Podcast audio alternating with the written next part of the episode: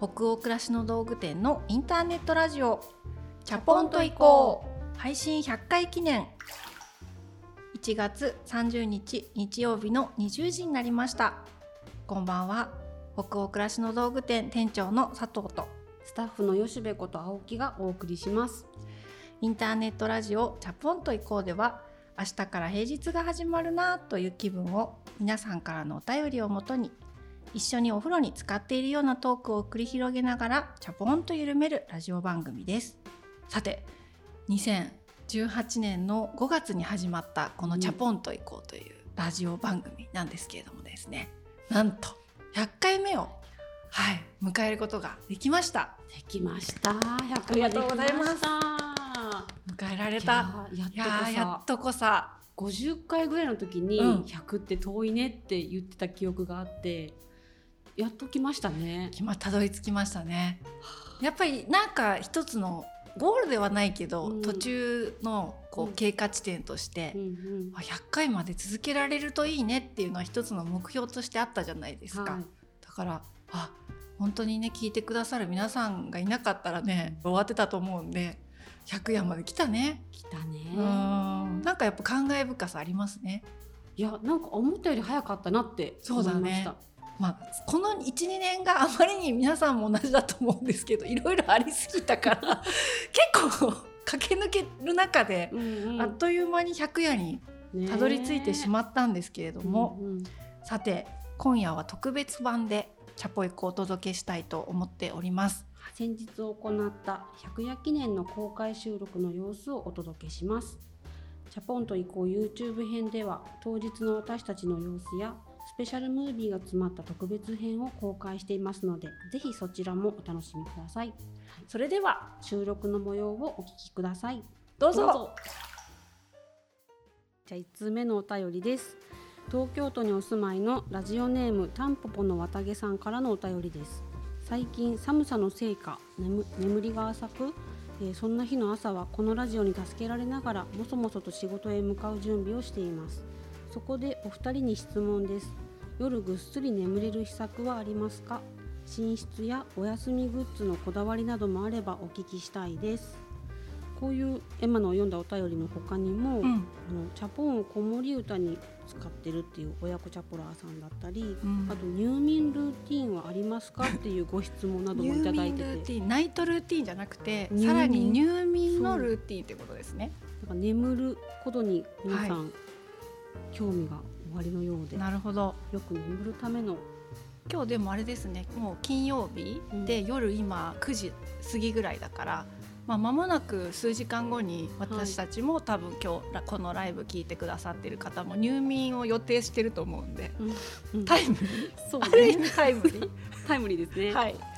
吉部さんはさこの夜ぐっすり眠れる秘策。で特に今今日も寒い。うん。東京もね本当寒いんです。いろんなもしかしたら海外からこのライブ参加してくださってる方もいらっしゃるかもしれないし、まあ、日本全国いろんなところでこのライブ配信参加してくださってると思うんですけど皆さんがお住まいの地域は寒いところもあればまあ暖かいところもあるかもしれないんですけど、今あのとても東京も寒くて眠りがこのタンポポの綿毛さん最近浅いっていうことなんですけど、ぐっすり眠れる秘策吉部さんなんかいろいろさ、うんこういう秘策持ってそうじゃないですか秘。策持ってそう。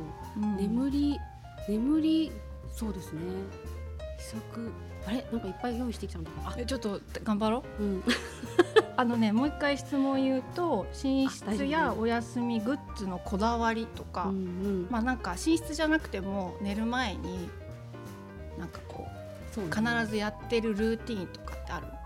なんか前もちらっと喋ったかもしれないんですけどその日の疲れ具合とかうんうん。によって、今日は頭を使ったからちょっと体も疲れさせてバランスを取るみたいなことなんですけどいやなんかゆるっとリラックスするためのストレッチ。あ寒いとギュッてこう縮こまるから、うんうん。ちょっとなんかこう背中からほぐしていかないとなんでしょうね。脱力もできないっていうか意識しないと、なのでちょっと運動するとかはありますありますかね。何あのヨガマット引いてとか。ヨガマット引いてトリガーポイントっていうこんぐらいの、うんうん。前ラジオで話してたよね。ピンクの丸を踏んだりそれに懐いたりしながら体を緩める、でそれをしながら、うん。この間寝室に入ったらすごい寒かったんですよ、うんうんうん。あ終わった温まったから寝ようって思ったら、うん。寝室が寒くてえ？っちょっとイライラっとして これはイライラってしちゃったのね。寒くてイライラしてあこれは良くないと思って、うん。運動するときに寝室開けておくようにしました。であのお部屋もちゃんと温めておく。あったかい空気がその回っておくようにするっていう。そうなんかそれだけでちょっとほっこりしてあ布団もあったかい気がする。でもそれでも温まんないかも。今日はちょっと寒いかもっていう外気が寒いかもって時は、うん。湯たんぽ。あやっぱりあもそうう私もね湯たんぽ。やっぱり湯たんぽ湯たんぽ。やっぱりその入眠に行くためになんか湯たんぽを体のさ冷えやすい部分に当てたりするとうんうん。緩むよね。そう、うんわかります。この辺が布団から出がちだから最初にここに当ててみて、うんうん。どんどん下に下げていって最後足のこの辺に置いてこう寝ると、もう。あこう徐々に上から下へそうそう。湯たんぽをこう転がしながらこう移動させていくわけ。こうやって下げながら。下にやったり上にやったりこうしてうんうん。温めながらうん。寝る、うん。まだあるんだけどいい？いいよ。聞かして、なんだろうね。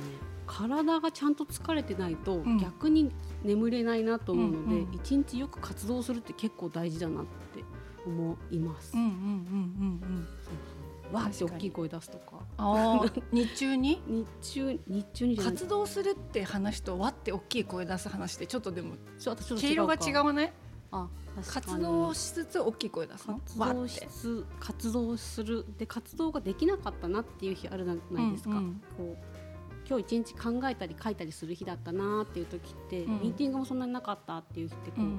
声発してなかったりそもそも動きが少なかったりするので、うんなんかこううちの中にこもるものがあるので、うんうん一回大きい声出してこう歌ってみたりとかして夕ご飯作りながらバランス取れるなと思ってそういうのが結構眠るのに大事な気がしてます。眠る直前のルーティンじゃないんですけど、うんうんうん声出してないなと思ったら声出す。なるほどじゃあ結構日中からいい睡眠のために、まあ、いくつか意識してることがあって 私が今代わりにまとめてるんだけど、ありがとうございます。うんまとめてくれてると思った。その寝る直前は部屋を温めといたりとか冬はそうね。湯たんぽを転がしてって足元にまで転がしていくとかっていうところでカッて寝るっていうことね。ねすごい眠れます。へーなんかありますか？やってる。いや私もねなんか夜あの夜好きなんですよ私朝がすごい苦手でうんうん。あの多分出演させてもらった動画とかでもそういうの言ってたりとか、はい。モーニングルーティンこれまでの,、うん、あの朝の姿はもうお見せできる状態じゃないとかってラジオでも何回も話してるから、まあ、それは端折ってなんで夜ってすごい自分にとってうん。なんかこうなんだろう夜が来るっていうことが多分はいある人にとっては朝が来るぐらい私にとっては夜が来たーって感じでへ嬉しいんですよ、だから結構夜22時ぐらいに子供が寝てから、うん自分が本当に就寝するまでってなんかいろいろやりたいこととか過ごし方とかで、こう過ごしたいとかがいっぱいあるから、なんか結構冴えちゃうのね頭が逆にね。逆にうん。なんかワクワクしちゃってるね。ワクワクしちゃってるし寝る前になんか仕事のこととか考えちゃうと熟睡できないとかってよく言,、うん。言ってるコンテンツ見たりすることあるけど、どうしてもやっぱり寝る間際まで考えたりとかそういう時間に思いつくことが結構自分にとっては有益だったりするから、すごく大事な自分にとってはパーソナルな時間帯なんだけどそのまま寝ちゃうとやっぱりすごい夢見たりとかしてぐっすり眠れないっていう感覚になるから冬はねやっぱり特にあのー徐々にうん。電気をね消していくあ吉部さんもやってるんじゃない？なあ。んか。私も子供がまだ起きてる時間は、あのレゴとかさうんうん細かいこと子供がやっているから、全部天井灯もついた明るい状態なんだけど子供が寝たってなってからどんどん天井灯をまず消していってで間接照明ももう限りなく少なくして、うんうんなんかぼやーっとした食事が終わったら、うん。なんか寝てほしいみたいな気持ちになるのでまだ7時台なんですけど、うん。どんどん電気一個ずつ消してるかもしれないです。そう。するとなんか体とか頭とか目の感じとかがうん。徐々に徐々にリラックスモードになってってそう電気のつけてる数を徐々に徐々に減らしていくっていうのはうん。結構やってるかもしれない。あ私も電気消してライトダウンししますとかうんオレンジの明かりにしますねとか書いてくれてる人いる。めっちゃコメント欄が盛り上がってる。うん、ね。照明落とすの共感です。小豆の力って書いてある人がいるよ。あ温めるやつですかねレンジで。猫湯たんぽあ YouTube の方でもコメントいただいててえっ、と今ちょっとニュース速報みたいに私今なんかすごいアナウンサーみたいな気持ちに入って感じで。今なりました。えっと猫湯たんぽしますっていうコメントが YouTube の方でも来てるみたいです。リアル猫をリアル猫を、うん、もう吉部ていいな、ね。そのつもりでうちのラプワンカンクリの湯たんぽを乗せてます。あーそっかそっか。そうあとねその寝る直前にお風呂お布団に私湯たんぽ入れるんじゃなくてはい。湯たんぽをだいたい23時だいたい寝るのが0時半ぐらいなんですよ深夜0時半、うんなんだけど23時ぐらいから、まあ、大好きなさ韓国ドラマ含めうんネットフリックスタイムなんですよね。でその時にも湯たんぽスタンバイして、うんソファーでこう背中に湯たんぽ当てながら、はい。ネットフリックス見るのね。ネットフリックス見るのね。見るのね。で見るのよ。でそうするとさ温まってくるからすごいまどろんできちゃって、うん。で特に冬はやっぱりその湯たんぽ当てて体が温まってまどまどろむあれが最高でなんかこうもう見てないんだよだから最後の方。もうこうもう。楽しみにしてたのに。のにもうガックンガックン言って寝てるんだよね。でその状態ではもうダメだって言ってテレビ消して倒れ込むように布団に行くっていう、なんかそれがすっごい気持ちいいんだよね。なるほどね。うん気持ちいいよね。そう私もストレッチしてるじゃない？うんその状態になるまでやってる。あ本もう当ガックンガックンしながら布団に。そう実はそうそうストレッチそんな感じなんです。だからなんか入眠の儀式っていうと儀式っていうようななんか厳かなものではないんだけど、うんそう冬は特に湯たんぽ当ててソファーでこう首がっくんしながらうん。うん。でもこう目を開けて幸せだね。そう一生懸命見るっていうそんな感じかな。ああとあと1 1分分。あと1分って言われてもなんか頭真っ白になり頭真っ白。あのカンペ怖いね。今頭真っ白になったわ。真っ白になりましたね、うん。じゃあ次行きましょうか。そういうことだよね沖縄県にお住まいのラジオネームやんばるパイン農家さんからのお便りです。私は2人の子供を育てながら夫婦でパイン農家を営んでおります。パイナップルは収穫までに2年ほどかかるのですが去年は移住して初めての収穫になりました。自分たちで作ったパインの味は最高でした。さてお二人に聞きたいことがあります、えー日々選択をする機会があると思うのですが何を基準にして選択をされますか？私は仕事もプライベートにおいても基準は同じで結局は自分の心からゴーサインが出ない限りできないことが多いです。頭で考えて無理にやってみても体調が悪くなったりして長続きしないことが多いです。好きなことだけをしていたいというわけではないんですが特に人から提示された時に葛藤が起こることが多いです。お二人はやるかやらないかと問われた時に自分の心の声をどのくらい大切にされていますか？はい。はい、えー沖縄県にお住まいのやんばるのパイン農家さん。からのやんばるるのパイン農家さん。ありがとうございまます。すあれですね。あのーいや東京寒いですって話からささっき始まったけど沖縄県って今何度ぐらいなんだろう。か暖かいよね全然東京より。あったかいのかな？20度ぐらいはあるのかな。私も一回冬にうん。まあ、だいぶ昔なんだけど20代の頃友達と冬の沖縄に行ったことがあったけど本当薄いシャツ1枚とかで過ごしたよ。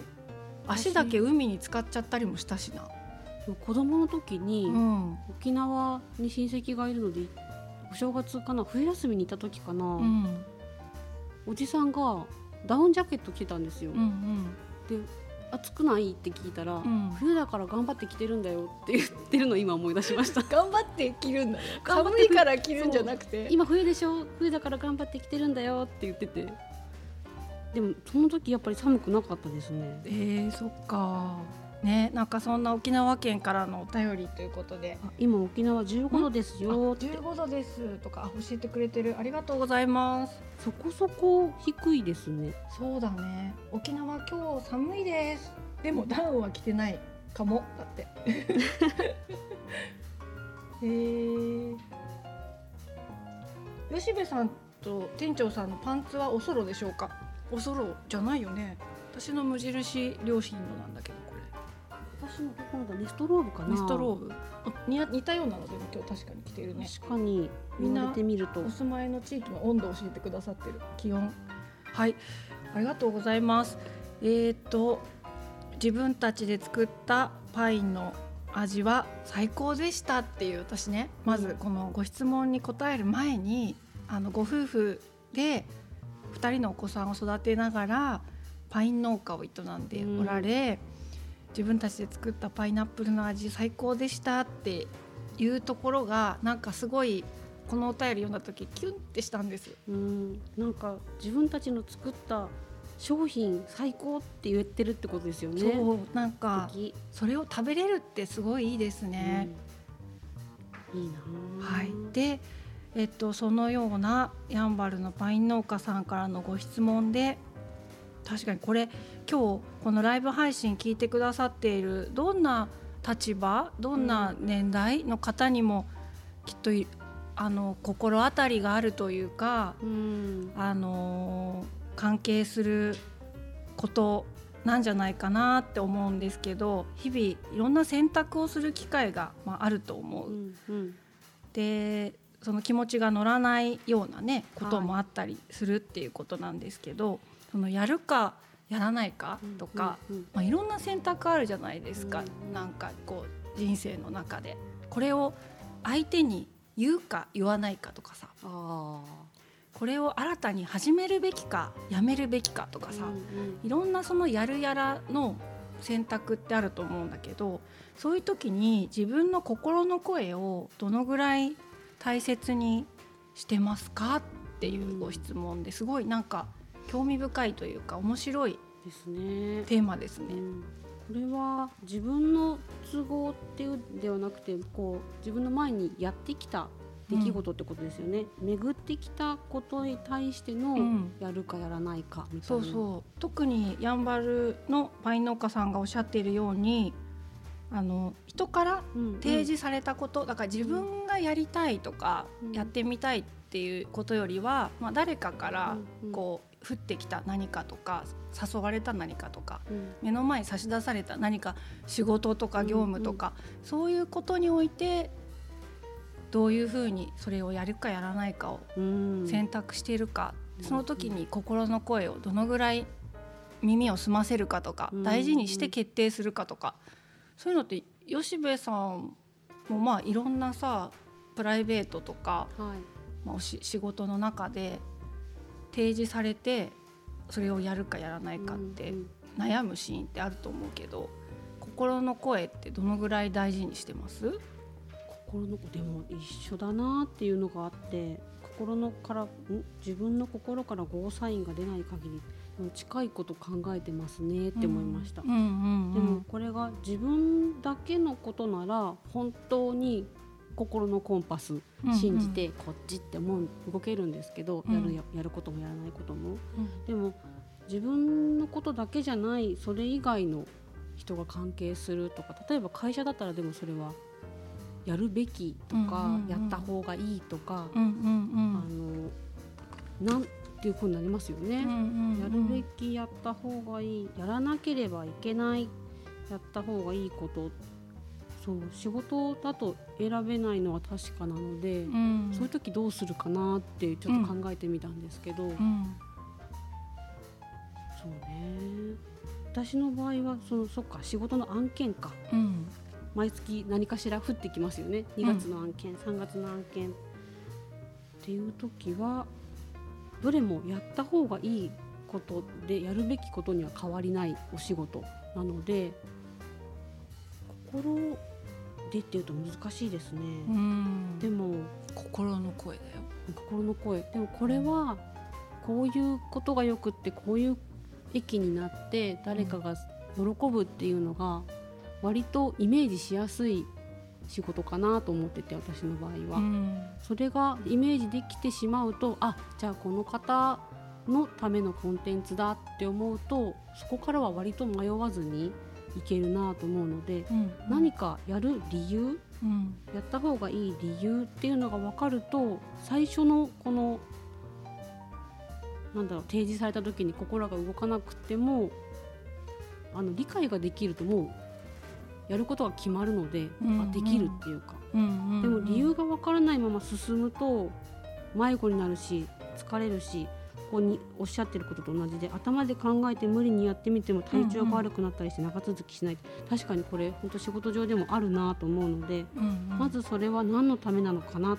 なんでやった方がいいのかな？やらない方がいいって言った方がいいのかな？とかいうのを一回考えるっていうのをやってみてるかもですへね、ー。うん。仕事の場合はそんな感じです。自分のことだけだったらもう心のコンパス。心のコンパスが指し示す方へみたいな。チーって言ったらうんうんうん。もうそっち行きますね。う、んそっか。まあうん。確かに。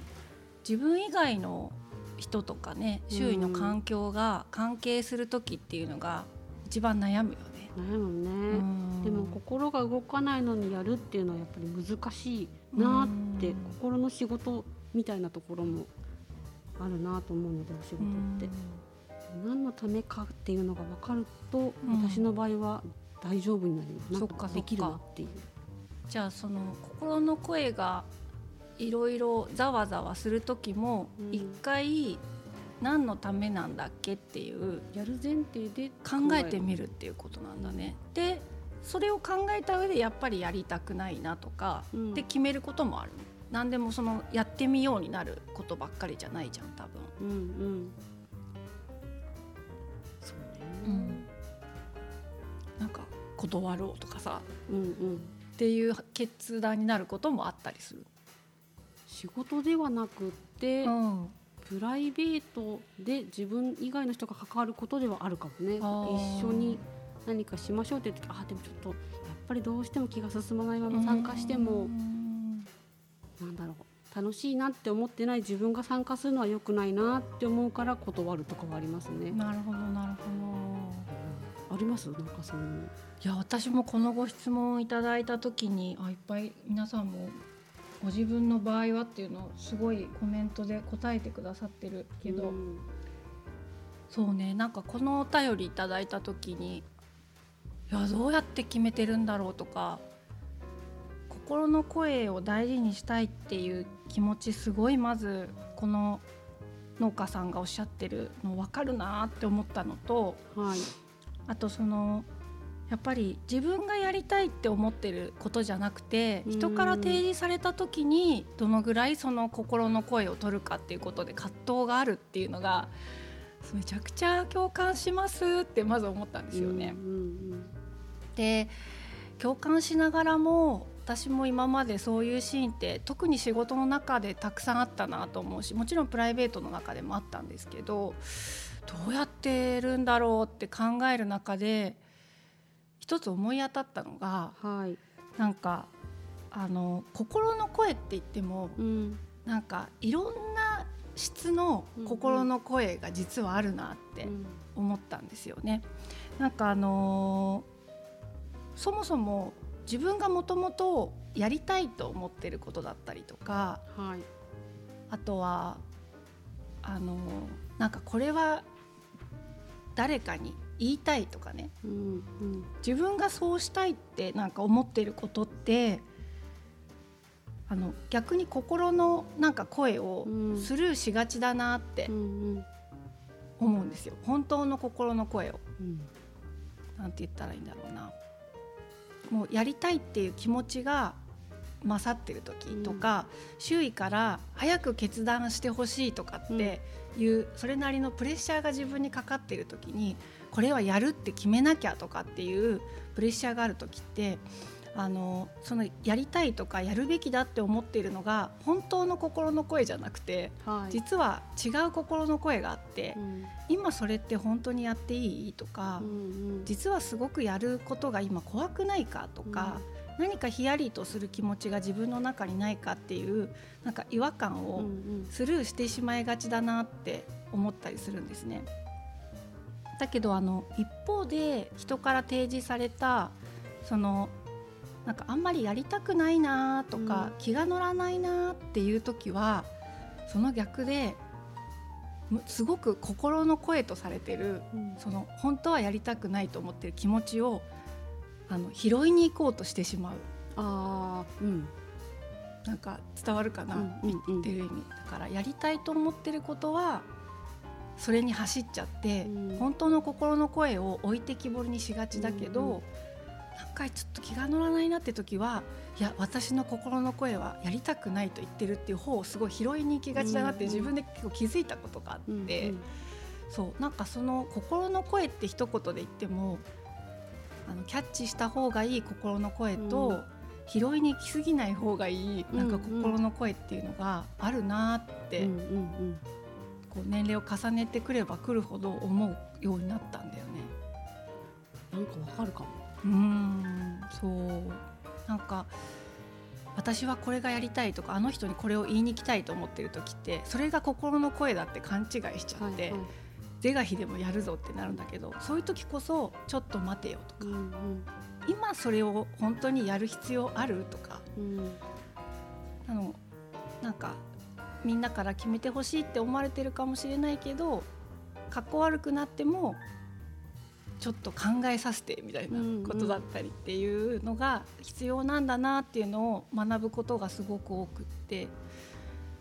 で逆にそのやりたくないな気が乗らないなって時はやりたくそのない心の声を拾っちゃうんだけど、うん、一回よしべじゃないけど、うん、それをなんか折り合いをつけるっていうか、うんうん、なんか最近心の声っていうのを拾ってやらないっていう選択したこと続いたから、うん、今回はこういう意味があるからやっぱり乗っかってみようかなその話にとか、柔軟にやってみようかなとかなんかそういうふうにしてそういう時はなんか心の声を無視するっていうよりは、うん、あの大事にはするんだけどいろいろ話し合いしてなんか自分の心の中で折り合いつけてやってみようとか。うんやってみたら何が起きるか分かんないもんなっていうふうに考えてやりたくないとか抵抗があってもやるっていうふうに選択することもある。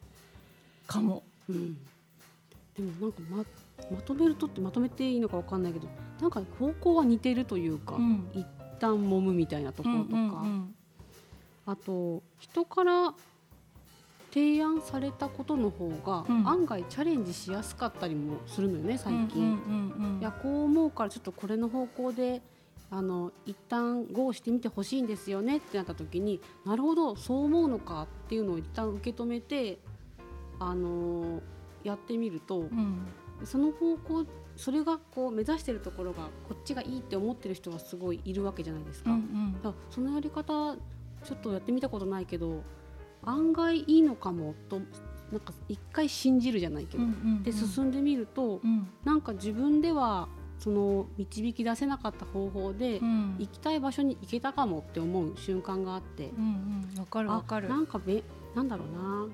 気持ちが動いてなくても動き出すとアイドリング続けてると走り出しやすいみたいなもんで、うんうんうんうん、そう。そうだね。わかります。自分では知らなかった方法で行きたいところに行けることもあるんだなっと思って心動かないけど動かすみたいな、一回こう信じて一緒に動いてみるみたいなのって、案外いいかもって思ったらなんだろうな。そうそれも自分の心の声だったなっていうのはた確かにその店長が言ってたようなことなのかも。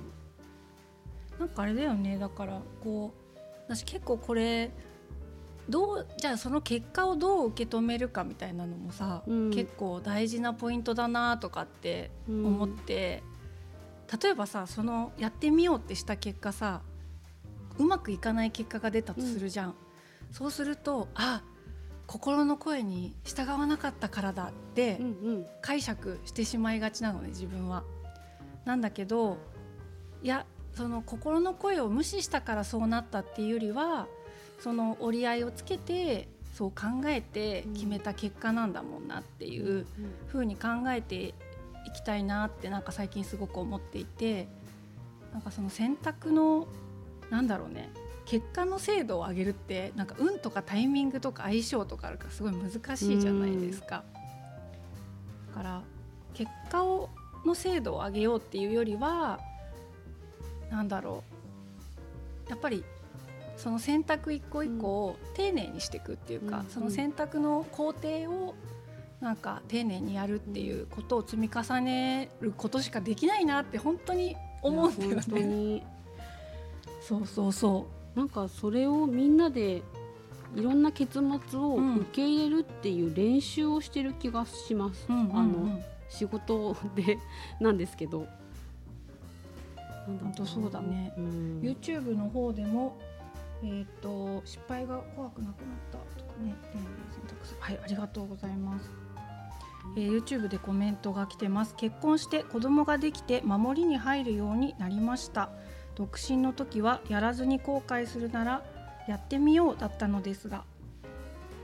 えっ、とん？これはコメントか？ご質問じゃなくて。あすいませんえー、と子供ができて守りに入るの分かります共感多数って YouTube がうんそのようなコメントで、はい。はい、盛り上がって YouTube の方もいるということです。自分がそれをして後悔しないかどうかで決めています。うん、そうそうだよねだからまああのやっぱり関係する人が多くなると守りに入る、守りに入るっていう言い方もあんまりなんかわからないんだけどその、うん。なわかるわかるわかるんだけどそのなんだろう。難しいよね。だから、家族だったり会社だったり関係する人がまあ多ければ多いほどこれをやるべきかやらないべきか私の心の声はどう言ってるんだっていうその葛藤が増え広がる感じ、うん。めちゃくちゃわかるんだけどなんか心の声を信じるっていうよりもうん心の声を大事にするうんうん。だよね多分ね。そうね聞こえてきちゃうからね。そうそうなんか心の声を信じるってなっちゃうとちょっと心の声が割合として選択に強くなりすぎちゃうし、自分の心も自分で分かってるかっていうと分かりきってなかったりするじゃない？あとねなんか自分にとって都合がいい方やっぱり選びがちなんだよね。まあね恥ずかしながら。そう私も本当にそうなんですわ。うんそうだからそんな感じでかななんかだから多分本当毎日なんかやりたいやらやりたくないっていうよりあの私はやっぱ誰かに何かを言いに行きたいとかって思った時にすごいあの本当の奥深くにある心の声を拾いに行くようにうんやっぱりある時たくさんやっぱり失敗してきたので。なんか意識せざるを得なくなったっていうかするようになったなっていうのはちょっと待って今それ自分が発信したいとかなんか分かってほしいから言いに行きたいとかっていう気持ちがあったとしてもなんか相手はどうだろうとか、うん。今それい言っても自分がきすっきりするだけじゃないかとか、うんうんそっちの心の声をやっぱりスルーしちゃうことが多いんだよね実際。うんうんうん。だからやっぱり拾いに行かなきゃいけない心の声って実はいろいろうんな質の心の声があるなって思うん。だわ。あうん。りますね。なんか今盛大に反省会してます？夜9時に実感がこもりすぎてて。ねいやでも本当になんかあれだわ。あのとっても考えさせられる今日もお便りですわ。ねえ。うん。さっきのこの寝る前にかっくんかっくんからのねうん。この洗濯の話。大浴場最高。はい。ありがとうございます。じゃあもう次へがね。次へが止まりませんね。止まりませんね。すいませんはいじゃあ次は次って何なんだっけ？あ私だ。私のセリフみたいよ。ですね。言って台本に書いてあるよ、はい、ちょっとここは台本通りに行きます。はい、えー今日も2通ほどお便りを読ませていただいたんですけれども、えー、とその他にも本当にあのライブ配信をねあのしますっていう告知をした後もあの本当にライブ楽しみにしてますとかこういうテーマ取り上げてほしいですっていうお便り本当にたくさんいただきましてありがとうございました。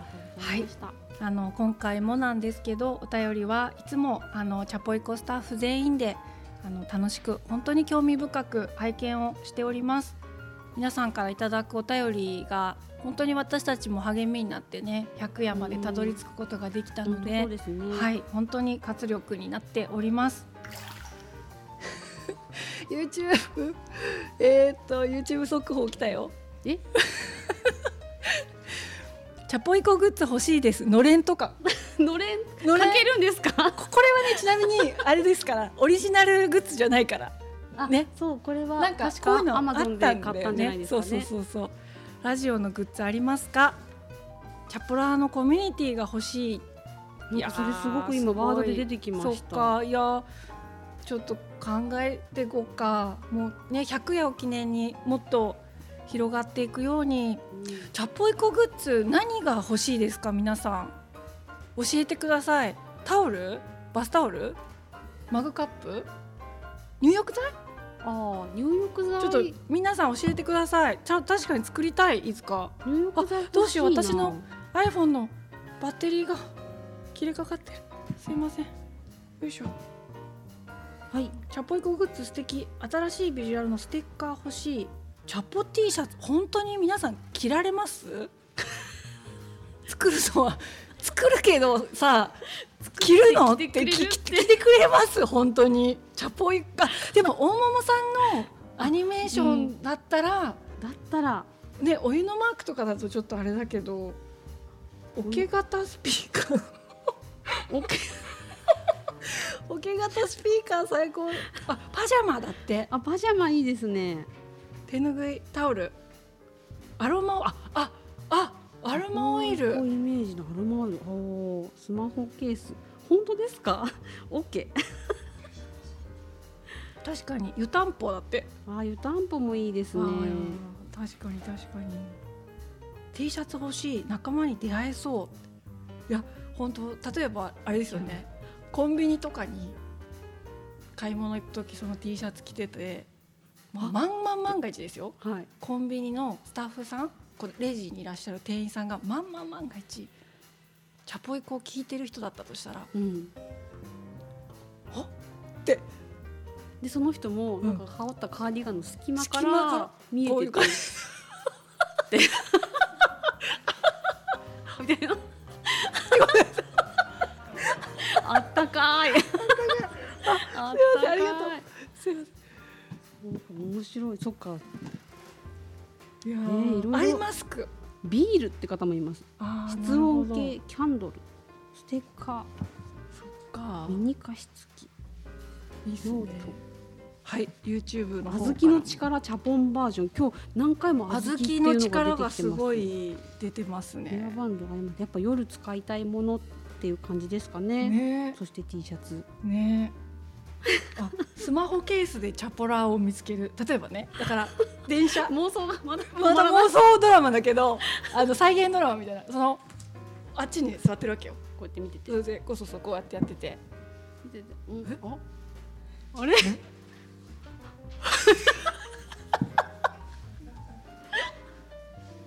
やりたかっただけでしょ？やりたかっただけ。もう一回やりたかっただけ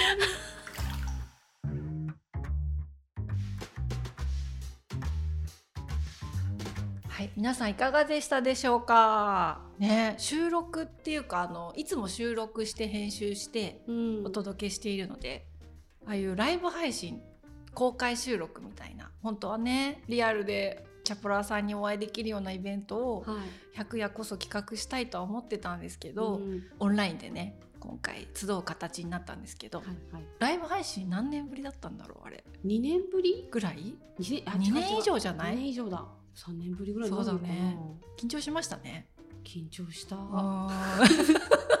でもねすごいいい時間でしたね。ううんん、やっぱりその時間に誰かと集えてるっていう感じがしたのはすごく私たちにとっても嬉しい時間でした。ありがとうござはいいまし、た。ありがとうございました。えー生配信の中でも発表させていただいたんですが、えーこの度ですね、えーこのチャポンと行こうっていうラジオのメインビジュアル、キービジュアルが、えーリニューアルすることになりました。えーずっとおなじみの私たちはい2人の顔のイラストの上にお風呂トークなんでタオルを乗っけているイラストでここまでね3年間やってきたんですけど、本当にありがたいことにたくさんの方が聞いてくださっていて「チャポイコ楽しみにしてます」って言ってくれる方本当に増えたのでもう少しなんていうの？バージョンアップクリエイティブも少しバージョンアップさせようということで100夜を機にですねえ今回「チャポンと以降」のロゴとそれから YouTube の方で流しているアニメーションをうん。えー一新することにしました。で今回そのアニメーション作家そしてイラストレーターの大桃洋介さんという方にあの絵本とかね出されていて本当に素敵なうんうん作家さんなんですよね。私もたびたびいろんなところで彼の作品を拝見していてまさかねね。この「チャポンと行こう」とうん。一緒に仕事をしてもらえるとは思ってなかったんでうん。今回すごくありがたいなと思ってるんですけどその大桃洋介さんに書いていただきました。次回101夜の放送から YouTube 編でフルバージョンを見ていただくことができますのであの楽しみにご覧いただけたらなと思います。えっと、私たちがこう喋ってる間その大桃さんが描いてくれたアニメーションが動くんですよ。ねそれがすごい楽しみ、私たちもまだ見ていないので。そう。なんです。本当の完成版私たちもこの絵を撮ってる時にはまだ見れてないんですけど、ただもうラフとかはいただいていてやり取り進めてるんですけれどもはい。一つの街の中でいろんなアパートメントの中で、外から見えるんですよそのマンションの中が。で暮らしの様子がね。いろんなお宅の中でいろんな立場の人がいろんな楽しみ方でチャポンを聞いてるっていうのがアニメーションになってるんです。これね本当見てるだけでも癒されると思うので、うんうん普段 Spotify とかあの Apple Podcast とかいろんなところでこのラジオ聞いてくださってる方いると思うんですけど YouTube 限定でアニメーションもセットでうん。あの楽しんでいただけるのでたまにはい。YouTube の方で再生してみてもらうのもいい時間になるんじゃないかなと思います。聞くときにキッチンに iPad を持ってって、はい。そのアニメーションを流しながら音声でね聞くとか、なるほど、うん、そういうまた今までにはなかったこのラジオとの付き合い方が生まれると嬉しいなと思って行おうとしているイメチェンなので、うん。はい、皆さんにねなんかより喜んでいただけるラジオにこれからもクリエイティブも含めて成長していけたらなというふうに思っております。引き続き応援をよろしくお願いしたいですね。はい、はいじゃあお湯がね今ザバーンって流れた音が皆様聞こえたでしょうか、えー今夜のインターネットラジオライブ配信で行いましたけれどもチャポンと行こう。本日はここまでになります。皆さん恒例の、えっと、お湯加減いかがでしたでしょうか？もう最初からねちょっといろいろドタバタしましたけれども、えっと、夜入眠する前の儀式だったりとかはい。何かをやるかやらないか決めるときに心の声どのくらい大事にしてますか？っていうテーマだったり、うんまあ、あとはさまざまなね温かいコメントいただいて私たちもなんとか楽しくこの1時間を乗り切ることができたんですけど吉部さんじゃあ今日もはい。係としてねお湯の温度を決めていただく係として、はい。今日のライブ配信のお湯の温度何度でしょうか？はい。ちょっと見てもいいですか？ちょっとそうだちょねっと。皆さんに聞いちゃおう今日は45度42度45度熱々でした。100ってかと思います。100 100はね100はもうやけどレベルよ。うわーすご。い100あったかかったですね。よかったですね。じゃぼん42度46適温まったり。45度。すごいみんな書いてくれてますすねごい。ドドッと出てきている。うん。48度。なるほどうん。じゃあ間を取れてるか分かりませんが肌感で。うん、43度。43度。はい。はい、ありがとうございます。心地よい。43度って言ってくれてる人。岩盤浴源泉かけ流しって言ってくれてる人もいます。はい。ありがとうございます。今日も皆さんの気分が少しでも緩まると嬉しいです番組は北欧暮らしの道具店のサイト上やアプリに加えて YouTube や Spotify など合計7カ所で配信をしていますぜひご自分のライフスタイルにフィットしたプラットフォームでお楽しみください。引き続き、今年もですね、お便り募集中です。感想、ご意見、ご質問など、サイトやアプリでチャポイコ最新記事を検索していただき、ページ後半にあるバナーよりお送りください。Spotify などの場合は、説明欄のリンクからお便りフォームに飛ぶことができます。全国のチャポロアの皆さんお便りお待ちしております次回のチャポンと以降は2月13日日曜日の夜20時を予定しております。それでは明日からもチャポンと緩やかに、そして熱くいきましょう。北欧暮らしの道具店の店長佐藤と、スタッフの吉部こと青木がお届けしましたそれではおやすみなさい。おやすみなさい